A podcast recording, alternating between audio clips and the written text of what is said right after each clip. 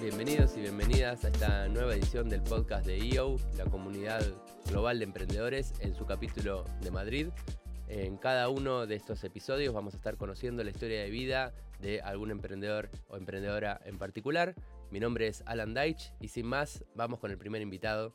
Bueno, bienvenido José Manuel Arnaiz. Em, un gusto tenerte acá. Hombre, el gusto es mío. el primer episodio del, podcast de, de EO Madrid, así que bueno, tenés todo el, honor de, estrenar el piloto. Sí, es un privilegio esto de ser el primero. También es, digamos, eh, mucha responsabilidad. y bueno, para mí ni hablar, sí. ¿Estás hace mucho en EO Madrid? Pues la verdad es que no sé cuántos años llevo, pero creo que es cinco o seis por ahí, sí. Llevo unos cuantos años. Está bien, sí, bueno, un montón. Eh, bueno, en un rato vamos a volver a, a IO para que nos cuentes un poco tu experiencia. Por eh, supuesto. La idea de hoy es tener una conversación relajada, que me cuentes de, tu vida e intercambiar un poco. Eh, y bueno, que todos los miembros te puedan llegar a, conocer mejor y el público en general. Em, así que, nada, tenemos un montón de tiempo para hablar. Si querés empezamos por el, por el principio. Empecemos por donde tú quieras. ¿Dónde naciste? Ah, eso es mucho principio, eso está muy lejos. Si queremos vamos de antes, tus abuelos y también son de Mira, no, yo nací, nací aquí en Madrid, em, en una época un poco peculiar de España, ¿no? Donde, digamos que en el año 60 todavía teníamos aquí una dictadura y entonces he vivido mis primeros años de, digamos, de entender lo que estaba pasando en la sociedad fueron años de un cambio brutal de, digamos, de, esa situación en la que parecía que no, que no se podía decir nada y que todo estaba pues muy, muy em, supervisado, pues entramos en una fase, digamos, de euforia social, ¿no? Y, y, yo viví aquello pues en mi adolescencia y mi primera juventud. Y la verdad es que fue muy interesante.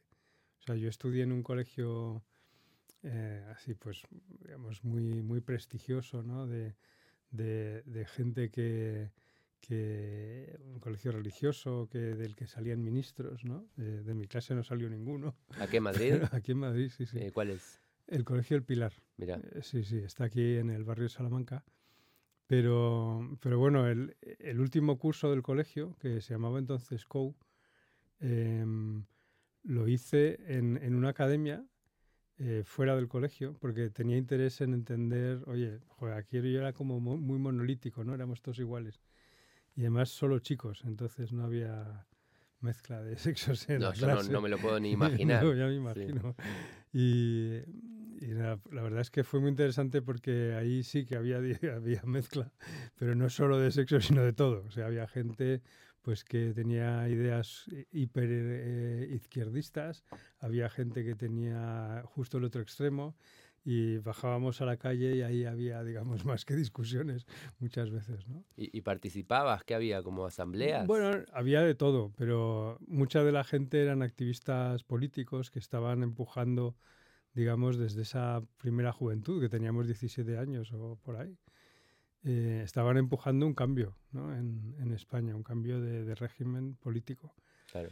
Y que finalmente ocurrió. Y, pero vamos, yo recuerdo perfectamente en la calle Génova, que es una de las principales de, de Madrid, ¿no? una calle que, que, parte de la Plaza de Colón.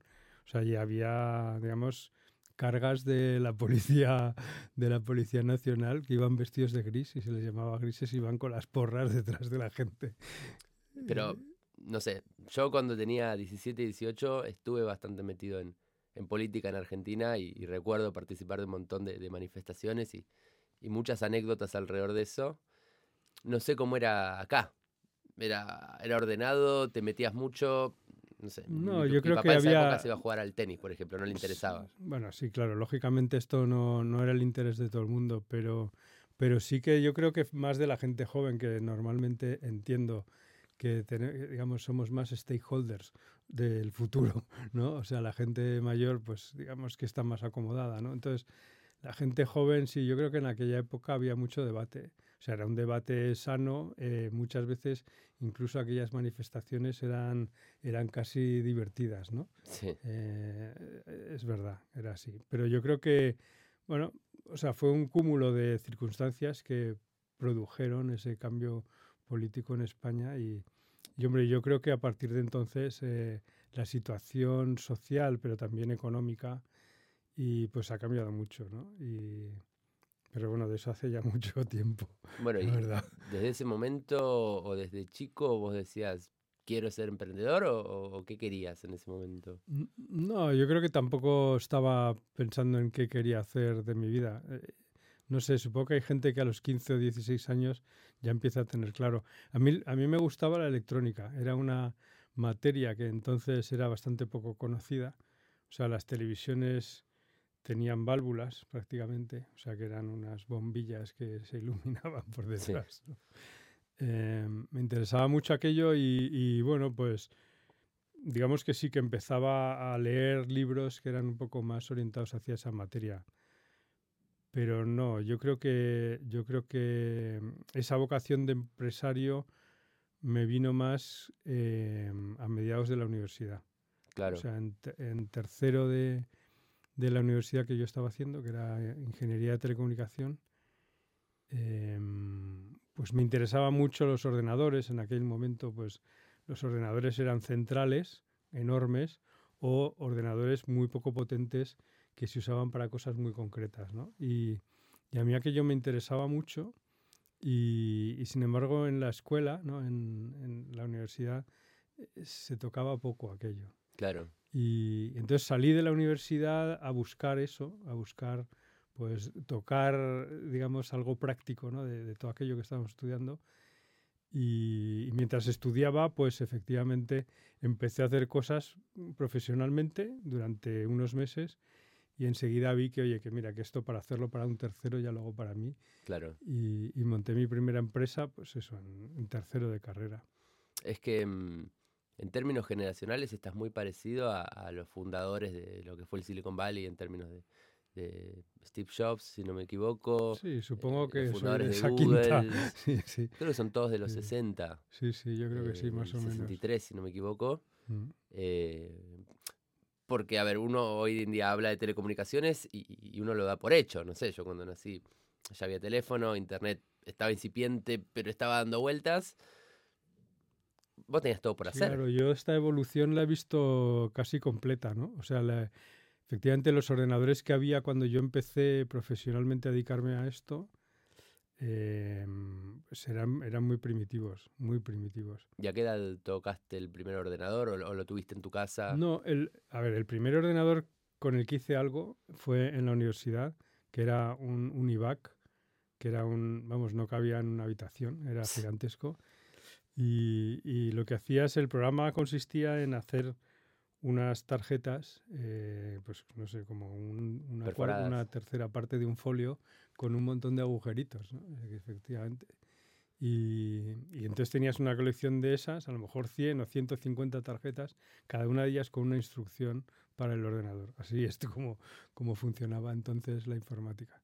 Bueno, tuviste la suerte de, tener uno de esos ordenadores, que me imagino que tampoco había muchos en España.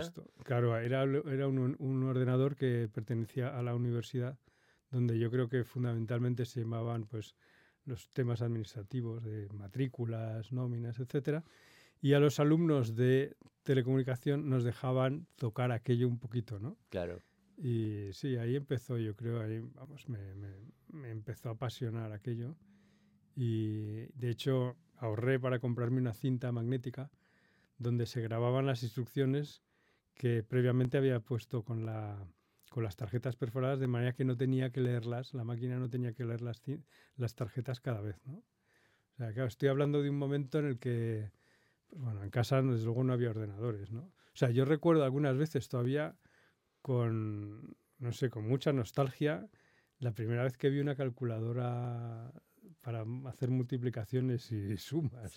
O sea que, que era pues un, chisme bastante grande con LEDs, ¿no? O sea, con numeritos hechos de, de color azul o rojo, ¿no? Y sí, yo, yo, he tenido la suerte de vivir todo lo que hoy llamamos transformación digital, que la gente ubica el comienzo, pues posiblemente con Internet, realmente yo creo que empezó mucho antes. La, esta revolución para mí empezó en el año 80 con el ordenador personal de IBM. Claro, por eso digo, la, generación del 60, lo que en general eh, le pasaba, hay bastantes artículos, no sé si viste alguna vez, que lo que dicen de esa generación es, em, si querés ser un emprendedor del mundo de la computación o, del mundo digital, ¿cuál es el mejor momento para nacer? ¿Qué edad? Y, y, lo que dicen es, bueno, tenés que tener entre 20 y 25 cuando las computadoras ya empiezan a estar disponibles y cuando se empieza a hablar del tema, porque si tenés más, ya seguiste una carrera y, tenés deudas corporativas y quizás ya estás teniendo hijos y no te vas a arriesgar para una startup. Y si, te, y, si llegaste a los 20 y 25 y todavía no se desarrolló lo suficiente el ambiente de las telecomunicaciones o de la computación en general, sos demasiado chico y te, y te perdés la ola inicial. Siempre hay otras, pero se habla un poco de por qué esa generación. Eso es un buen punto, nunca lo había pensado, la verdad. Pero sí, seguramente fue. O sea, mi riesgo en aquel momento era bajo, porque vivía con mis padres y, y, digamos, no tenía cargas familiares. Y, y, a cambio había una oportunidad muy grande. ¿eh? Y sí, yo creo que efectivamente hubo una ventana ahí, pero yo creo que hay ventanas todos los días, ¿eh? O sea, no, sí. yo creo que sí. Obviamente. ahora veo unas ventanas, vamos, veo, veo auténticos ventanales ahora mismo. Bueno, ahora, ahora en un rato vamos a hablar de, lo que ves, porque me parece súper interesante, porque la cantidad de ventanas que abriste, no sé, debe hacer frío en tu casa con la cantidad de ventanas. Pero es... Em, eh, en retrospectiva es mucho más fácil ver la ventana si todo parece obvio, digamos, pero en, su momento yo me imagino que también participaste en una discusión de la época de cuán útiles iban a ser las computadoras en el mundo. No todo el mundo estaba convencido de, que iban a tomar el tamaño de... Mm, yo francamente esto no tuve ninguna duda nunca. O sea, cuando empecé ya, vamos, era, era muy evidente. Y, o sea, yo empecé haciendo programas para empresas y, las, y, esos programas los usaban todos los días. Claro. Con lo cual, no, no, yo ahí no, no tuve ninguna duda, ¿no? No, quizá, o sea, donde, donde tenía más lagunas era en los aspectos más empresariales. entonces, ahí lo que hice fue eh, convencer a un amigo de mi padre, que era mayor, digamos, ¿no? O sea, posiblemente era más joven de lo que soy ahora, pero y que estaba cerrando una fábrica que él había montado hace años de fabricación de televisiones. Y entonces todavía se podían fabricar aparatos electrónicos en España, ¿no? Y entonces el tipo lo estaba cerrando y le convencí para que nos ayudase. Y entre un compañero mío de, de la escuela y yo, pues con este señor montamos la, la empresa esta, ¿no? ¿Y ese fue tu primer trabajo o alguna vez trabajaste en relación de dependencia? Claro, justo antes había estado, no llegó al año, haciendo trabajos para una empresa que vendía software a empresas muy gordas. Y, de ahí el asunto, porque vi que, o sea, que, esta empresa que me contrataba eh, me imponía muchas limitaciones. estoy hablando de, ocho meses quizá. Pero, pero la verdad es que me apetecía hacer las cosas como, como, bajo mi criterio. Claro. Y esto fue la principal razón. No, no, fue, no fue una razón en la que yo viese una oportunidad de negocio. No fue eso. Mira, nunca lo había pensado, pero no fue eso. Fue más decir, quiero hacer cosas, pero quiero hacerlas como yo quiero hacerlas, no, no que me impongan una manera de hacerlas. ¿Y en tu casa eso fue bien visto o, o, fue un drama alrededor de vas a dejar un trabajo seguro para meterte en algo. No, no, no era un trabajo seguro, yo seguía estudiando, o sea, me quedaban, me quedaban tres años de estudio. Era más como un hobby. Era más como un hobby al principio. Eh, mis, padres eran personas muy liberales em, y, yo creo que tenían una visión de la educación de los hijos muy abierta, ¿no? Una, digamos, de, dar cancha a las a las inquietudes de cada uno de nosotros. Y, es, y, realmente mi padre me ayudó económicamente a montar aquella primera empresa, especialmente en la segunda fase. En la primera fase hacíamos software y por tanto pues éramos mi socio y yo, digamos que ahí pues haciendo programas. ¿Y de dónde sacaban los primeros clientes? Los primeros clientes, pues mira, yo hice unas, un programa de nóminas y mi socio hizo una de, uno de contabilidad. Y, y yo me agarré estos programas y me fui a ver a, a un- a un tío de Rank Xerox. O sea, lo hicieron sin saber si alguien lo iba a querer. Sí, sí, sin tener ni idea de si alguien lo iba a querer. A ver, claro, es que era otra época, o sea, no había, prácticamente no había software genérico y esto era, esto eran unas nóminas que podían servir desde una empresa, para una empresa muy pequeñita hasta, yo recuerdo que lo utilizaba SEAT, que era una em- empresa gigantesca en aquella época, para llevar las nóminas de los directivos. Claro. O sea que, que, que claro que servía, por supuesto, es que no había software, ¿no? Y había muy poco. Y, pero nunca hicimos un plan de negocio, nunca hicimos, o sea, no, nada de todo eso, te lo aseguro. O sea, nos pusimos a programar, era nuestro tiempo, básicamente, no Sí. había más costes. Y, y entonces me, pues nada, agarré esto, me fui a ver a un, al director de marketing de Ranxeros, que entonces Ranxeros era un pedazo de empresa enorme. El tipo yo creo que, bueno, me respetó, pero, se- pero le hizo mucha gracia que un tío de 22 años o 21 años de repente apareciese ahí eh, con, con unos programas y, y nada, y dijo, venga, pues mándame unos cuantos y tal. Y así empezó. O sea, empezás ahí, ese es tu primer cliente. Sí. Era, ellos actuaban como distribuidores. Ellos fabricaban un ordenador que no tenía software y nosotros teníamos estos dos programas. Entonces ellos nos compraron una serie de licencias que a su vez vendían a sus clientes. Ah, bueno, espectacular. Empezaste ya. Sí, ver. con un modelo de distribución. Porque además hay que confiar en un chico de 21 años para proveer una licencia a los clientes. Bueno, no sé si existía el término de garantía en esa época del software o, o cómo funcionaba. O sea, porque además ellos lo entregan. ¿Cómo sabes si está funcionando bien, si está funcionando mal, si tiene errores? No, hombre, ellos hicieron sus pruebas antes de, de- de firmar. Eh, lo pusieron ahí, estuvieron jugando con ello y probando que funcionaba.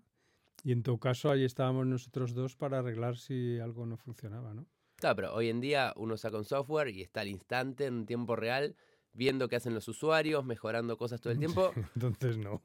Acá lo Entonces, entregás y, y- Mira, el, el software se vendía en, en unos disquetes, que yo no sé si tú siquiera has visto algún de 5 disquete. y un medio. No, de 8 pulgadas. No, no. O sea, para que se me entienda, era una cosa más grande que mi cabeza. Ah, tremendo. Sí.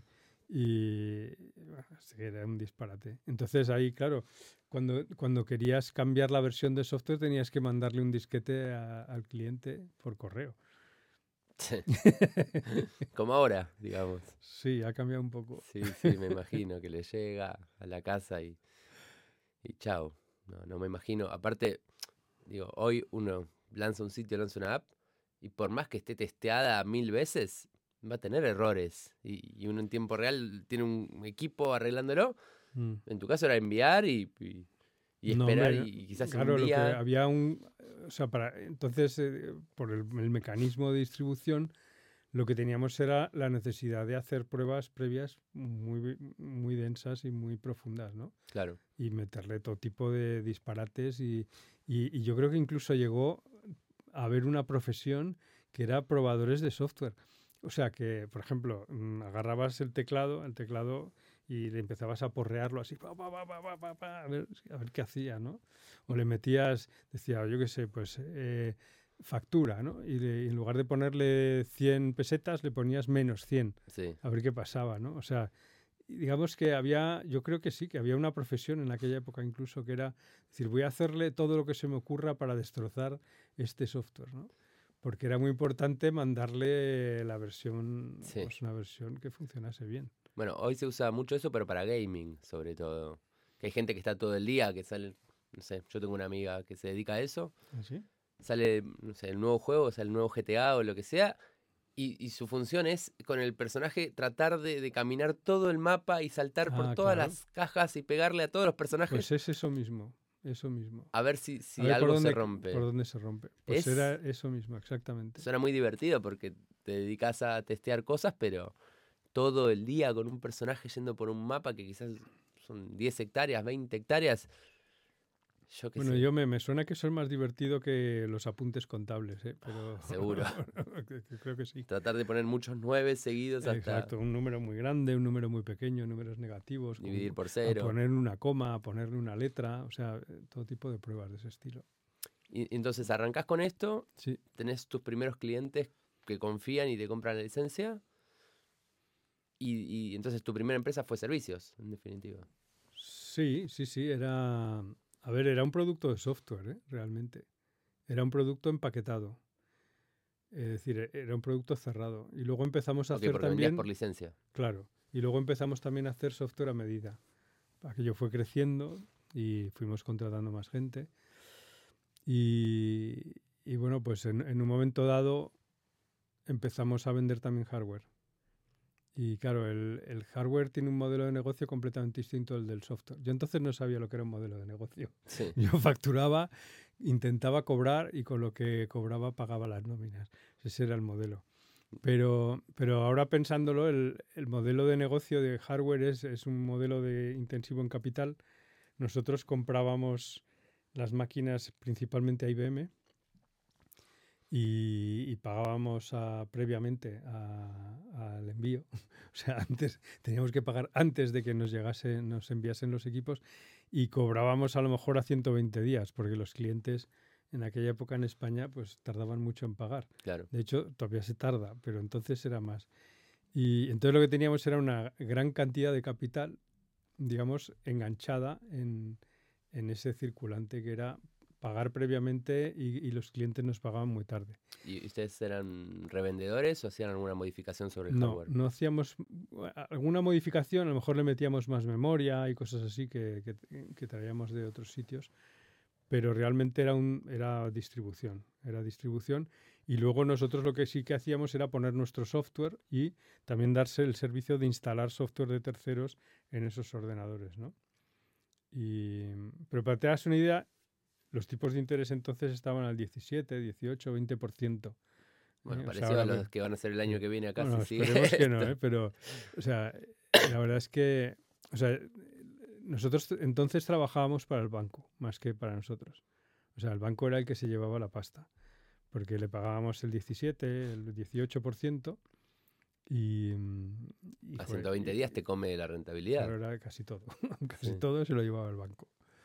Sí, sí. También porque no, no, hacían en ese momento alguna proyección económica. Era más como, si tengo la plata la pago, si no...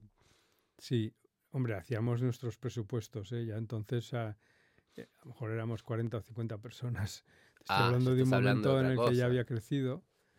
Sí, o sea, esto fueron casi 10 años para mí.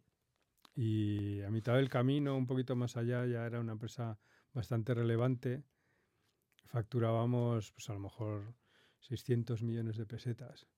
Llegamos a facturar mil millones de pesetas. ¿Eso en euros es...? Eso en euros serían, yo creo que son como 6 millones, pero si lo pones a precio de hoy a lo mejor eran 30 o 40. Claro. Era muchísima pasta. Y, y realmente entonces ya teníamos un equipo comercial numeroso, cada uno tenía sus, sus objetivos teníamos las cuentas, digamos, repartidas, pero... ¿Y eras tú y tu socio?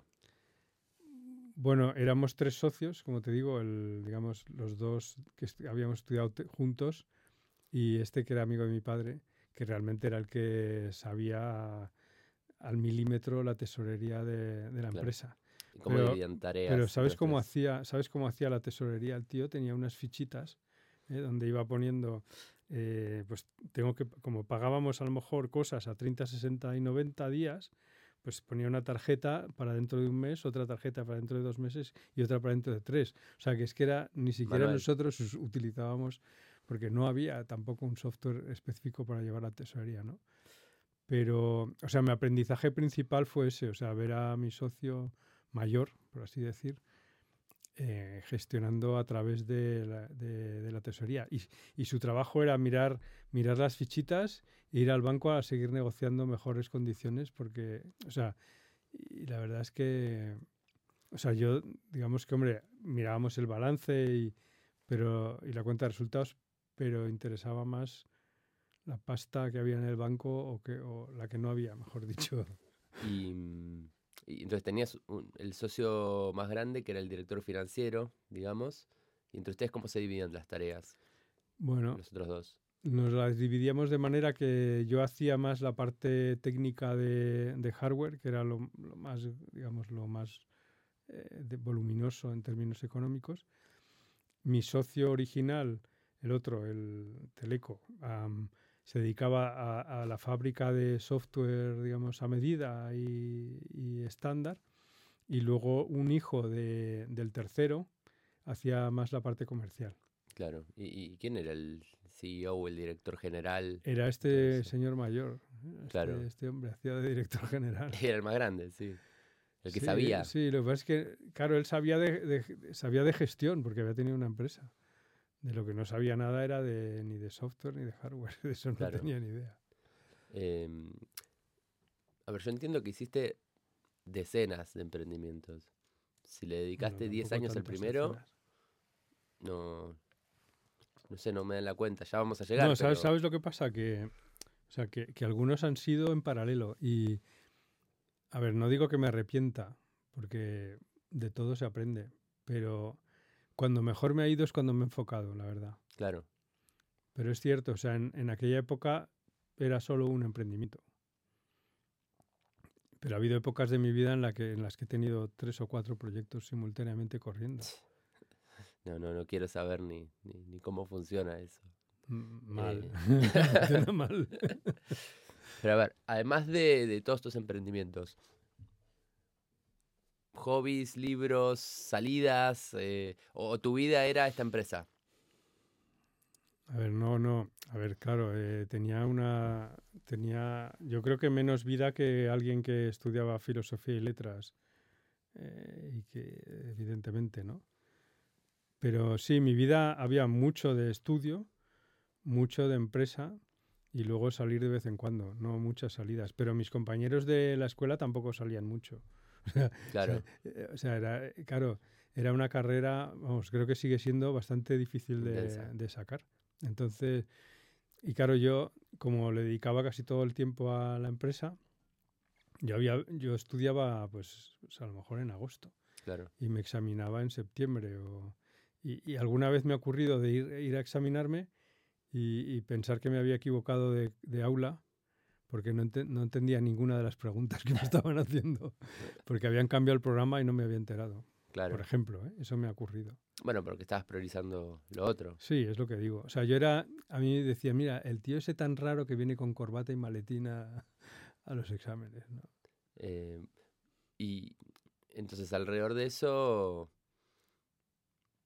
ten- ¿tenés, tuviste o fue cambiando tu filosofía con respecto a algún tipo de balance entre tus emprendimientos y, y el resto de tu vida? O- Sí, o- yo, yo creo que me ayudó mucho mi matrimonio. O sea, mi mujer eh, influyó mucho en, en, en- en que ordenase las cosas. ¿no? ¿Eso fue durante el primer emprendimiento, este que estamos hablando? Al final del primer emprendimiento es cuando nos casamos. Claro, Y mm, yo vendí mi participación en aquella empresa, la vendí bien, nos dio para dar un- una, una buena parte de una casa. y, mm, y a partir de ahí estuve una temporada trabajando por cuenta ajena. En una empresa que se llama ATT, que es una, bueno, entonces era muy multinacional americana, éramos ci- 200.000 empleados o algo por el estilo. ATT, digamos. AT&T, sí. Y, hombre, eso se supone que me daba más estabilidad financiera, etcétera, ¿no? Pero realmente yo cuando, cuando vendí y salí de, de- de esa primera empresa, lo que buscaba era un- una multinacional americana. ¿En serio? Sí, yo quería, claro, porque yo nunca había hecho un plan estratégico, ¿no? Nunca había hecho un presupuesto, digamos. Entonces, yo lo que quería era ver cómo, cómo se organizaba una empresa de este estilo. Y este era el paradigma, vamos, era lo... Claro. Bueno, había otras muy parecidas, pero desde luego era, era justo lo que buscaba, sí. Claro, pero pasás de un mundo en el que casi no tenías jefe a una multi.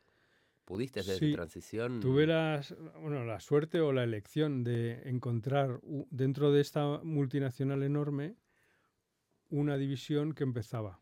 Y realmente era como un emprendimiento interno. Claro, Eran unos productos que habían estado vendiendo en Estados Unidos que habían decidido intentar venderlos por Europa. Y, mm, y pillé justo el momento de arranque de, de aquella unidad de negocio. Y, y- y yo lo considero otro emprendimiento más, solo que dentro de ATT. claro. Y, y- y- y el espíritu era muy de, de lo que hoy llamamos startup, ¿no? O sea, de, de todo nuevo, de inventarnos cada día, de... En este caso había mucha pelea con los product managers que eran americanos, ¿no? Y recuerdo, por ejemplo, bueno, aquí empezábamos a vender fibra óptica y, la fibra eh, óptica estaba recubierta de, de, un, algo de color, de un plástico de color naranja, porque era más frágil. ¿no? Entonces los americanos inventaron una fibra que, que, la podías doblar y podías hacerle nudos y tal, y, la pusieron de color gris para que no hiciera falta diferenciarla de, digamos, de la fibra, ¿no? o sea, del cobre, que era más flexible. Y, recuerdo muy bien las peleas con los product managers porque decían, gray is great. O sea, el gris es cojonudo, ¿no? Porque, coño, significa que hemos llegado a un punto en el que puedes doblar la fibra. Pero los, los clientes europeos lo que querían era enseñar que tenían todo naranja, que era fibra óptica en lugar de cobre, ¿no? O sea, ahí fue un choque, digamos, en el que yo aprendí, pues, digamos, a entender, ¿no? Que, que, que hay gente que piensa completamente diferente. Bueno, un poco como la, no, no, sé si fue en ese mismo momento, pero con la iMac, que la gracia era que era transparente directamente el monitor y se veían los circuitos internos. Claro, eso es muy chocante, ¿no? Cuando siempre la, la política había sido de ocultarlos. Efectivamente. Sí, es, es justo eso. Eh, y yo entonces llevaba pues el, sur de Europa de una de, la, de esta unidad. Perdón, quizás está alguien mirando y no sabe qué es la fibra óptica en términos. No, sí, yo creo que sí. Hoy, hoy se da por hecho, no sé. Ya, bueno, bueno, claro, o sea, el bueno, sí, claro, hoy casi no se despliega cobre, ¿no? Pero digamos que hasta los años 90, eh, digamos, las comunicaciones eran a través de, de, un, de unos hilos de cobre. Eh, y hoy en día sigue todavía se usa, pero cada vez más es fibra. O sea, yo creo que hoy, por ejemplo, en España casi todas las comunicaciones de voz, las que van por fijo, digamos, no por el móvil, van a través de fibra óptica ya. Ok, bueno. Pero, pero estamos hablando de, de, otra época en la que se estaba empezando a producir aquella transición. Pero lo que me interesa de, de, aquella, de aquel momento es eh, el hecho de entender que, que, que que la gente ve la realidad con, con, unos ojos distintos, con una lente diferente, ¿no? Que yo hasta entonces había estado, digamos, muy monolíticamente entendiendo una realidad muy concreta, que era la España de los años 80, ¿no? Y, y ahí me dio pues para ver Portugal, Italia, Francia, Suiza, y mis compañeros, pues eh, incluso había uno que, que, llevaba Rusia, ¿no? Rusia estaba todavía el telón de acero, era digamos, una época en la que en la que empezaba a haber una cierta apertura, pero era un país totalmente desconocido, ¿no? Incluso un, pues, eh, yo qué sé, Chequia, ¿no? O sea, eran, eran zonas de Europa que están muy próximas. Mira, yo me acuerdo que, que había uno que estaba, que estaba en, en, Praga y decía, yo estoy en el centro de Europa. Y efectivamente, geográficamente, el tipo estaba en el centro de Europa, ¿sabes? Pero claro, para nosotros el centro de Europa era más bien, digamos, Londres. Bueno, Londres está un poquito desplazado. pero eh, eh, económicamente, políticamente. Sí, no, sería, digamos, pues eso, Alemania o Francia, por ahí, ¿no? Sí. Claro. Eh, entonces entiendo que ustedes arrancan con esto y alrededor de, todo lo, lo, que empiezan a hacer, sí, ahí llegaste parado con experiencia en emprender, con mucho más conocimiento en software y hardware, y de golpe se viene la telefonía y la necesidad de instalar internet en todos lados. Sí, eso ocurrió ya en el 96 para mí. O sea, yo em, estando en ATT, que fueron del 90 al 96, o sea, en el 95 empecé a, a entender internet, pues claro, AT&T era una empresa muy puntera tecnológicamente. Y, y, entonces ahí pues, o sea, yo digo que me volví loco, pero, pero creo que no anda muy lejos, porque había un potencial enorme y empezamos a inventar, a inventar, digamos, utilizaciones de, Internet que luego les pondrían nombre, ¿no? O sea, por ejemplo, Marketplace. Y, Estamos hablando del año... 96. Y ahí entonces... Eh, había marketplaces, pero nadie compraba. No existía el concepto marketplace. O sea, nosotros estábamos intuyendo que la agregación de productos de distintos fabricantes en un sitio donde el, usuario pudiese elegir era una ventaja competitiva grande, ¿no? Y eso luego se llamó marketplace. Sí. Pero en aquel momento lo que intuíamos era esta oportunidad, ¿no? Y, y- y otras más. Y, o sea, de- temas de desintermediación, etcétera. Y por supuesto yo traía la automatización, la traía puesta de, lo- de los ochentas, ¿no? Y, y entonces yo ahí me- realmente es que me volví loco. O sea, creo que ahí monté como cinco iniciativas distintas alrededor de todo esto, ¿no? Montamos la primera Adentro sucursal de virtual. No, no, no, ya fuera de ATT. O sea, ATT se escindió ah, en tres o cuatro compañías en el 2006 y yo salí. Claro. Y, y la pasta que tenía ahorrada, pues me la, me la gasté. Eh, vamos, me la gasté, la invertí. ¿Pero te saliste en el 96 o en el en el 2006? 96. eh, perdón, en el 96. Ah, está bien, está bien. Dije mal. el- Dije, uy, pasaron cifra. 10 años de golpe. No, no, no. No, era en el 96. Sí. O sea, Internet empezaba entonces. Y- En, en tu paso por, por, por ATT, ¿tu lógica era voy a mm, meterme en una multinacional un rato para aprender más y volver a emprender? ¿O, o quizás te quedabas toda la vida si estabas contento? No, yo creo que tampoco me hacía un plan de carrera, la Sí. verdad, te lo digo. O sea, era más ingenuo que, que eso. O sea, era más decir, oye, pues en esto me lo estoy pasando bien y ahí seguimos, ¿no? Claro, Y- Pero es verdad que, que, hombre, es una para mí fue una oportunidad muy grande de, de ver cosas completamente diferentes. O sea, yo estaba aprendiendo todo el tiempo. claro, porque digo, si uno mira para atrás dice, claro, esa persona pasó de aprender mucho de tecnología, de armar una startup de tamaño mediano Mm. eh, y relevante, de ahí pasó a aprender telecomunicaciones y, y cuando se- sigamos con tu historia uno va uniendo los puntos y dice, claro, iba hacia ese lado, pero quizás en el momento simplemente estabas persiguiendo tu curiosidad o vos ya estabas planeando... No, no, yo, yo, yo creo que una de las cosas que no he hecho nada bien es planificar mi carrera. O sea, mi- sí, porque. O sea, a ver, lo puedo ver también como una fortuna de que siempre he podido hacer lo que me apetecía. Sí, Es la otra forma de verlo, ¿no? Pero yo veo compañeros míos em, que llevan pues también 40 años o 30 y pico y que todo lo han ido planificando muy bien y, y bueno, oye, se han jubilado del BBV y de un puesto estupendo y tal. Pero, o sea, no, yo, yo he ido haciendo lo, lo que me iba... Es que apetecer no es, la, no es el término, o sea, es más lo que me iba entrando la vocación de hacer, o sea, porque quiero decir, apetecer es a lo mejor tomarte una cerveza, ¿no? Te- y con unos amigos, eso es apetecer. Esto no es apetecer, no es ningún camino de rosas. Era más, es más, yo creo, un- una vocación, o sea, ver una oportunidad y, y- y dejarte, la, dejarte los huevos, perdona, eh, para, para sacarlo adelante, ¿no? bueno, pero ¿disfrutás ese camino o decís, no, em, la primera parte de emprender fue un estrés total? Lo sufría y ahora creo con el del lunes lo veo con... No lo sé, yo creo que, que el camino del, em- de- del emprendimiento siempre tiene los dos componentes. Un componente de, de imaginar una situación futura mucho mejor, no solo para ti, sino para tus clientes, tu gente, tus proveedores, etcétera. Y luego un aspecto de, de miedo, de, de, de angustia eh, en los momentos en los que estás viendo pues que no tienes para pagar la nómina Sí. o, o el colegio del niño, ¿no? eh, y, entonces, Pero eso en todos, o sea, no, bueno, no, no sé. uno. Yo cuando empezaba a- a emprender recuerdo con mucha nostalgia, qué lindo, la, la mística de estar creando algo nuevo, de ser amigos. Pero es cierto lo que decís. Tardamos dos años en tener algún cliente relevante Claro. y, y- no sé, en mi caso elimino muchas veces mentalmente los momentos negativos. Como que no me los acuerdo tanto, me Sí. lo acuerdo como qué lindo que estaba ese momento.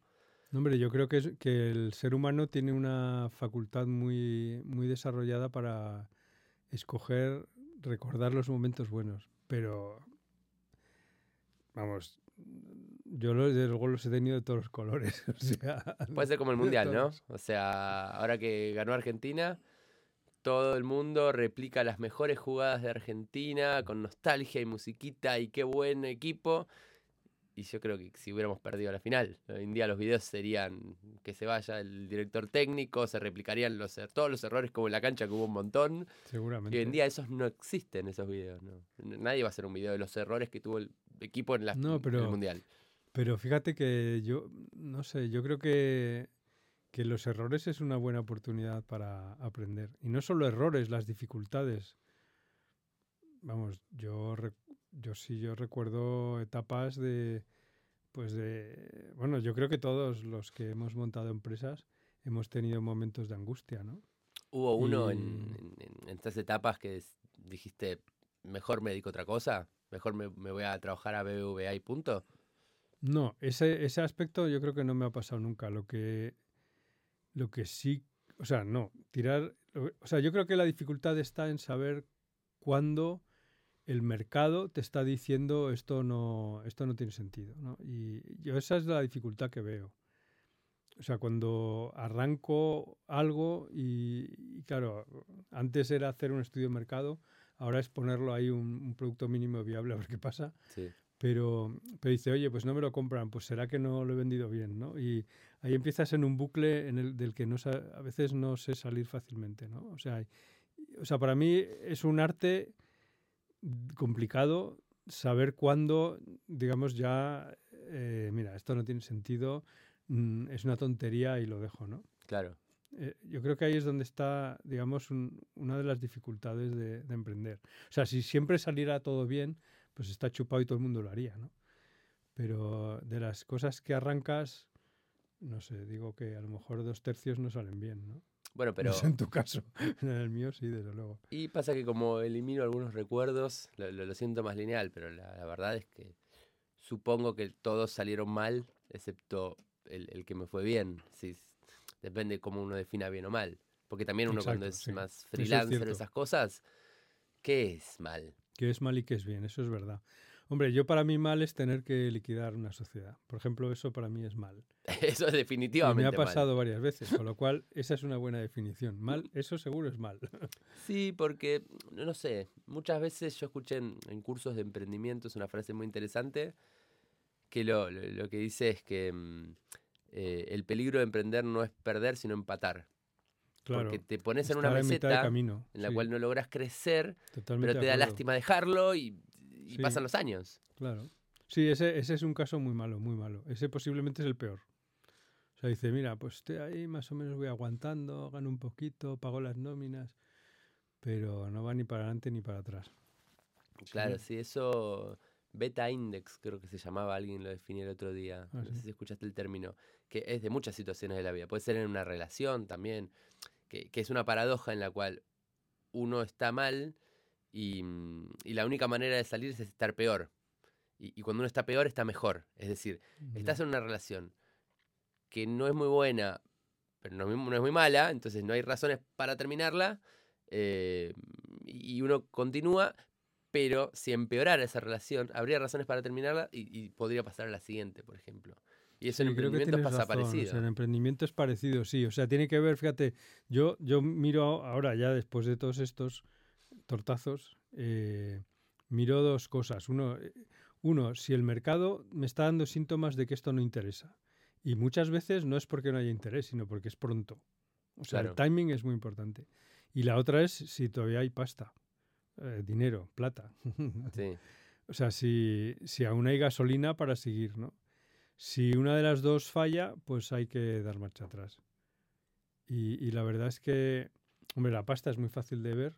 O sea, si sigues mirando hacia tu cuenta corriente o hacia los socios y, te dicen ya no más, es fácil. Eh, la del mercado yo la veo más difícil.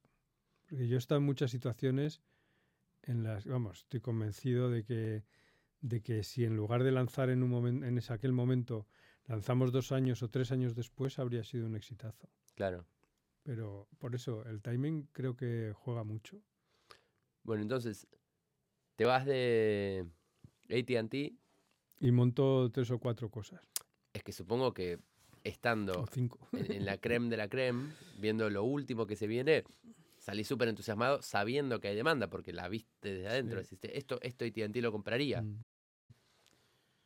Sí, sí, o sea, en, en- aquel momento vamos, lo que vimos, porque no era yo solo, era efectivamente un mundo nuevo, ¿no? Era un mundo nuevo. Yo ya había visto uno nuevo, que era el de los ordenadores personales, que yo creo que fue la primera ola. Y Internet fue esta segunda, digamos, momento de, de, distorsión completo, completa de todo, ¿no? Y yo recuerdo en aquella época debatir con mi mujer y ella decía, no, esto internet, joder, estás todo el día hablando de esto, qué pesadez, ¿no? Pero es verdad, yo decía, joder, el comercio electrónico. este, claro, estamos hablando del 97, 98, ¿no? Y, el comercio electrónico es que la gente no quería poner su tarjeta de crédito en, en Internet, ¿sabes? O sea, no, no ponían su tarjeta. No, era, era mucho riesgo. Claro, era un riesgo enorme. La gente no se fiaba. Entonces, eh, claro, hoy en día es justo lo contrario, es que casi, casi la gente no va a las tiendas a comprar, va a probarse la ropa y luego las compra por ahí. Claro, pero en la, internet, ¿no? La metáfora hoy quizás está en la dark web, ¿no? En donde de golpe entras a un sitio que es horrible a comprar algo, tenés que mandar una criptomoneda a alguien y confiar en que te va a hacer el envío. y Sí, pero ahí, o sea, esa es la dark web, y, pero la otra es muy grande también. claro, pero era todo dark web en esa época, porque te metías a, una, sí, era, a un sitio y, no, le ponías tu mm. tarjeta y no sabías sus políticas de seguridad, si algún día te iba a llegar el producto. Sí, era, era territorio comanche. O sea, empezaba a regularse, por ejemplo, yo recuerdo muy bien cuando se salió la primera regulación de comercio electrónico que se llamaba venta eh, fuera del establecimiento. Se llamaba reglamento de venta fuera del establecimiento porque tú tenías el establecimiento pero el tipo te lo compraba en internet, con lo cual tenía derecho a hacerte devoluciones por más tiempo, etcétera, ¿no? Y dando menos explicaciones. Pero sí es cierto que era una época en la que había, digamos, mucha incertidumbre, ¿no? Y, y también hubo un momento de euforia muy grande, ¿no? Si recuerdas cuando lo que llamábamos la burbuja de Internet, ¿no? De pues, año 99, 2000 por ahí, en la que yo, por ejemplo, en aquella época, una de las, de las cosas que habíamos montado, pues había terminado en Yastel, en un Yastel primigenio, que luego si tenemos tiempo hablamos de eso, y, y la verdad es que, joder, mm, era raro porque Yastel, que era una empresa que en aquel momento se, se incluía dentro de Internet, eh, valía más que Endesa, que es una compañía eléctrica española clásica, ¿no? Entonces, en bolsa, cual era una paradoja tremenda y, y te da una idea de, de, del disparate de, de, exuberancia en el que estábamos viviendo, ¿no? Y nos dimos el gran tortazo. Claro. O sea, a partir del 2000 o 2001 empezó una debacle tremenda, ¿no? Bueno, pero ¿cómo hacías para tener cinco proyectos en simultáneo? Pues no haciéndolo mucho caso a cuatro o a tres. No, bueno, sí, la, es, no, es la verdad. o sea, de los cinco sobrevivió uno. Sí, efectivamente. Sí, sí, es así.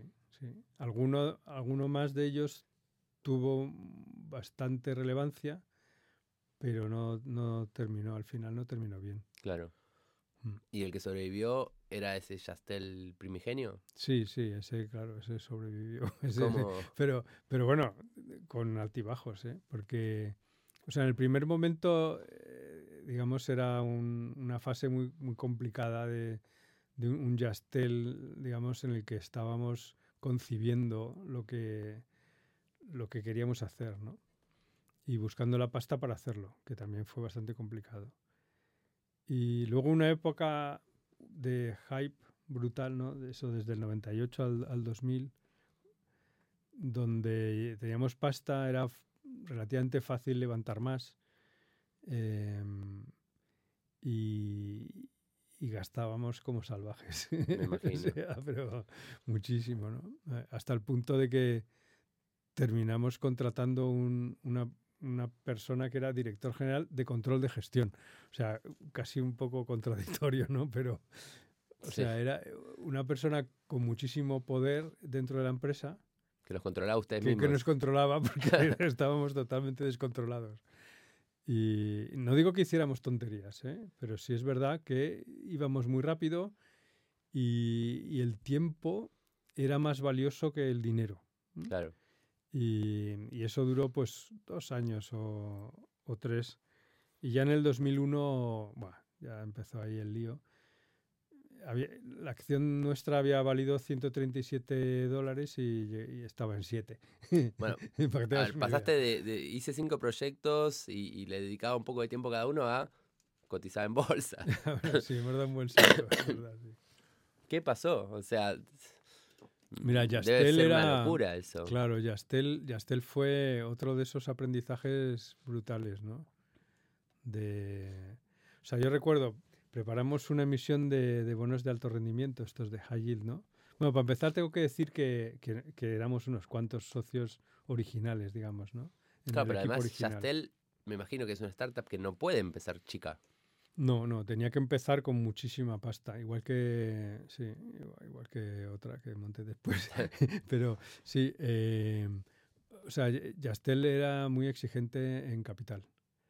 Y, pero había un equipo de primera fila, o sea, primero Martín Barsaski, que es un tío con una visión acojonante de, de la evolución de las cosas, un- una persona con una capacidad de leer a la sociedad que es para, vamos, impresionante. Bueno, lo tuvimos en una charla hace poco en EO Argentina. Bien, pues... em, pero luego había, oye, pues gente muy buena de finanzas, gente muy buena de organización. Y, y la verdad es que yo creo que, que, el equipo funcionó bien. ¿no? Y, y lo primero que hicimos fue, bueno, un plan de negocio, que ahí sí que ya empezamos haciendo un plan de negocio. Y, y tratamos de levantar eh, pues un- una emisión de bonos de, de high yield, ¿no?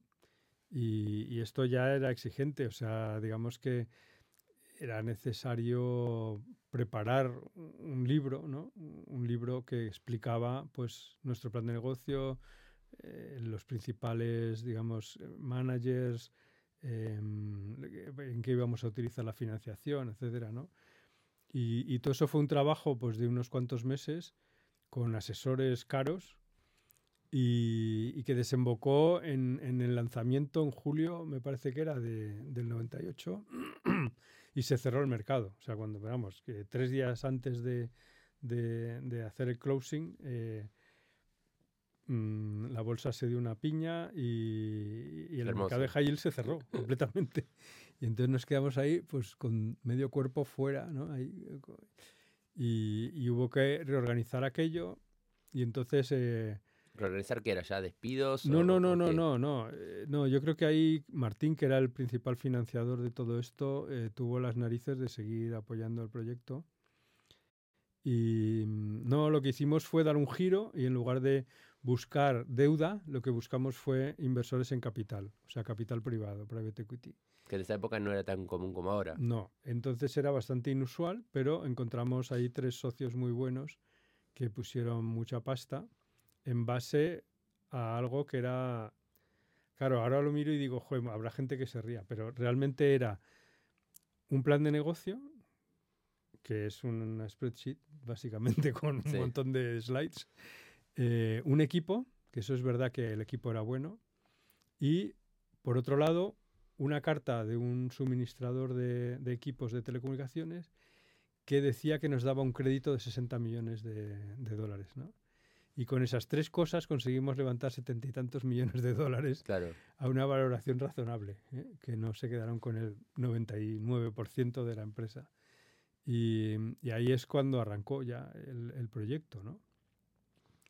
Y, y luego pues, fuimos haciendo nuestros pi- pivotajes, ¿no? ¿Cómo se llama? Sí. Pivoting, ¿no? Porque, bueno, pues empezamos con una idea, después fuimos cambiándola un poco. También hay que reconocer que, que, o sea, que tú puedes tener tu idea, pero el mercado es quien va mandando. Claro. Y nosotros tuvimos que hacer bastantes ajustes, ¿no? Luego, unos meses más tarde, pues ya decidimos salir a bolsa. ¿Y cuál fue la idea que los logró hacer crecer, despegar? Pues re- realmente no era la que, o sea, la vocación de, del Yastel primigenio era lo que llamábamos E1 for you. O sea, era un E1 que eran 2 megas para cada uno for Sí. you, ¿no? Entonces, claro, ahora piensas 2 megas Y en Digi estamos dando 10 gigas. ¿no? Claro, sí. Pero do- dos megas de conexión. Dos megas en tu de casa. conexión a tu casa, en realidad estábamos pensando en la empresa. Pero entonces la gente tenía lo que se llamaba RDSI, que eran 64K. O sea, que era un salto cuántico, ¿no? Y, em, y era fibra. O, entonces, bueno. Y, y efectivamente, pues era, e- era una propuesta, digamos, de más hacia empresas que hacia, hacia consumidores y, y de un ancho de banda grande. En realidad, eh, en realidad, el arranque de Yastel ocurrió a través del mercado de consumo, con voz, no con datos. Y, y- y luego lanzamos eh, Internet también para residenciales, que se llamaba Just Free, que era un servicio gratuito de, de Internet. ¿no? Y- Gratuito. Sí, en aquella época eh, Internet era un modem. Era es que tú no lo has visto. Claro, dial-up, Sí, era sí, sonaba pi, pi, pi, pi, pi, y entonces se conectaba, ¿no? Entonces, claro, eso era una llamada de teléfono que tenías que pagar, la llamada la pagabas, Claro, pero internet nosotros lo dábamos gratis, solamente cobrábamos la llamada. sí. Y esto lo habían inventado en, en el Reino Unido, un- eh, pues lo copiamos aquí, la verdad, o sea, n- lo interpretamos, si quieres, Sí, y fue muy bien. O sea, tanto la voz, digamos, de hablar por teléfono como, como internet dial-up, pues fueron dos servicios que funcionaron muy, muy bien. Bueno, hablábamos recién de importar modelos de negocio a España. Me da el pie perfecto, José Manuel, para hablar de Vox Continental, que es el sponsor del capítulo del día de hoy. Si tenés una empresa, importás o exportás mercadería eh, desde o hacia España y desde o hacia cualquier continente, Vox Continental te puede ayudar. Tiene más de 40 años de experiencia, eh, tiene presencia en más de 100 países, provee precios competitivos y una asistencia súper personalizada. Así que bueno, súper recomendado Voz Continental. Muchas gracias por sponsorear el primer capítulo de EO. Bueno, volviendo un poco a, a la conversación, eh, Yastel. Yastel. Sí, no, aquello pues fue, como te decía, ¿no? Un- una experiencia formidable. Después de todo aquello, pues eh, salimos a bolsa y ahí hubo todo tipo de anécdotas también. Eh, ¿No es La insoportable? salida a bolsa, ¿eh? ¿No es insoportable tener una pantalla que marca tu precio en tiempo real? Sí, te voy a decir lo que es insoportable desde, desde mi experiencia es que, o sea, que cada trimestre, ahora está cambiando, ¿eh? pero cada trimestre hay una, hay una conferencia con analistas y te preguntan cosas raras. Por ejemplo, en aquella época lo que nos preguntaban era cuántos kilómetros de fibra habíamos instalado. Cuál es una pregunta que es un proxy, ¿no? O sea, no es más que intentar averiguar cuántos clientes vas a tener después Sí, para saber cuánto vas a facturar. Pero claro, era la pregunta más tonta del mundo, porque, o sea, ¿cuántos kilómetros de fibra? Pues muchos. ¿Y dónde? Eh, a eso no me lo preguntas. O sea, una playa, ¿no? En, en Sí. Espa- en España hay muchas playas, paseos marítimos, ahí abres eso con mucha facilidad, pones dos kilómetros de fibra, pero no hay un solo cliente porque lo que hay es bares. sí. Entonces ningún bar de esos necesitaba en aquella época. O sea, quiero decir que, que vives condicionado no ya solo por el precio de la acción, que es un poco lo que estabas diciendo, que por supuesto, cuando tú tienes ahí, digamos, un, un número con un montón de ceros a la derecha, que es tu participación, pues, joder, cuando se mueve la acción, pues sufres, ¿no? Pero sobre todo desde el punto de vista de negocio, es que la gestión se orienta más a la conferencia trimestral con los analistas que a lo que los clientes necesitan. ¿Y eso sentiste, o sea, cómo manejaron ese balance? No, mal, muy mal. es fatal. No, o sea, al final eh, era un momento de euforia eh, y, y nosotros estábamos justo en la cresta de la ola, entonces era, era fácil, ¿no? O sea, lo malo vino después, cuando, cuando las acciones empezaron a, no solo las nuestras, ¿eh? o sea, las de todo el mundo, empezaron a bajar brutalmente y ahí sí que lo pasamos muy mal. O sea, ahí tuvimos que despedir pues, en esa fase a 400 personas. Claro. Y, y eso es muy duro. Mm, Cuando has estado contratando, creando equipo con mucha ilusión, un proyecto común, y dices, mira, el proyecto común ya no es común, tú no estás en él, ¿no? Esto es jodido. Y mm, ahora quizás, bueno, en realidad siempre, ¿no? Pero ahora específicamente estamos también en una época en la que la tecnología vuelve a estar en crisis, las acciones bajan, hay muchos despidos. obviamente, quizás son No otros lo mismo, ¿eh? volúmenes Sí. y la historia es distinta. Todo pasa. Sí, todo pasa. Además, yo creo que, que va por oleadas. Yo creo que la humanidad, digamos, tenem- vamos a empujones, no, no, es, no es una línea recta. Y a veces damos marcha atrás para dar marcha adelante más adelante, ¿no? Sí, es, curioso. Yo creo que, que a partir de aquel momento, eh, bueno, pues hubo un valle muy fuerte, mm, yo creo que además muy justificado, pero después volvió otra vez a haber eh, funcionamiento, o sea, volvió a haber dinero para montar cosas nuevas, ilusión, eh, ganas de entrar en este tipo de proyectos, porque hubo una época que la gente quería trabajar en IBM, ¿no? Sí. Pero sí, sí, o sea, yo creo que es, son ciclos, ¿no? Son ciclos. Eh, claro, en esos ciclos lo loco es que cuando te toca uno malo, quizás, o uno bueno, pero dura dos o tres años, que en términos de, de- de empresa o de la vida no parece tanto, parece que va a ser para siempre. Eh, digo, porque los diarios en esos momentos es, no sé, internet Sí, no, no, existe yo más. creo que no es que esto tiene- hay que pensar que, o sea, que el sol sale y se pone, ¿no? O sea, que Sí. cada día además, y más vale que siga haciendo esto. Y sí, son ciclos, son ciclos de cuatro, cinco, seis años, quizá, como mucho. El tema es que cuando estás en el primero o el segundo año, no sabes que estás en un ciclo y no sabes cuánto va a durar.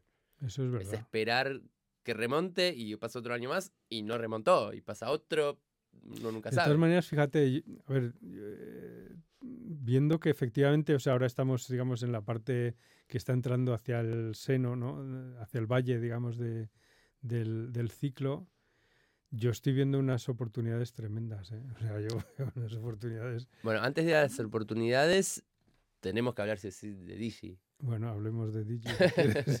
Vale. Experiencia Yastel. Yastel, efectivamente, yo de allí sal- salí de Yastel en, en en aquella época, pues en el 2003, que, que estaba hecho unos zorros, ya, digamos, hicimos el- un ERE, eh, redujimos los gastos a lo, a lo bestia y, y la empresa, pues realmente lo que estábamos es buscando un comprador. eh, y, y la mayor parte del equipo salimos. El 2000, entre el 2002 y el 2003 salimos todos. Claro. Y, y lo compró otro, otro empresario y, y después pues lo, lo llevó hasta el IBEX y luego lo vendió. O sea que fue una historia nuevamente de éxito, ¿no? Pero ya sin nosotros. Yo en concreto, mm, en aquel momento estaba tocado, o sea, estaba jodido. Y a pesar de que había montado otra cosa de medios de pago, una cosa bastante interesante, podemos hablar otro día. Y, y entonces me fui a, a una que era una empresa que estaba agrupando eh, seis o siete empresas de, de- de cable, ¿no? De, comu- de comunicaciones. Me fui a Barcelona, estuve allí tres años como director de marketing de aquello. Lancé la marca a una, fue muy divertido, invertimos muchísima pasta, Claro, pero, pero no era lo mío. ahí ya de nuevo eras emprendedor súper exitoso. Bueno, sí, esto era más un, era un trabajo por cuenta ajena y, no, me satisfacía. No, Es decir, a ver, sí, es un trabajo, lo hacía, pero no, no me llenaba, ¿no? Y entonces esta empresa, a una, la compró otra empresa que se llama Ono y, y yo, me, yo salí. Ayudé un poquito en la fusión y me salí. Y en aquel momento, pues, pues, eh, estaba en una situación de, bueno, y ahora quiero montar otra cosa, pero no sé qué, ¿no?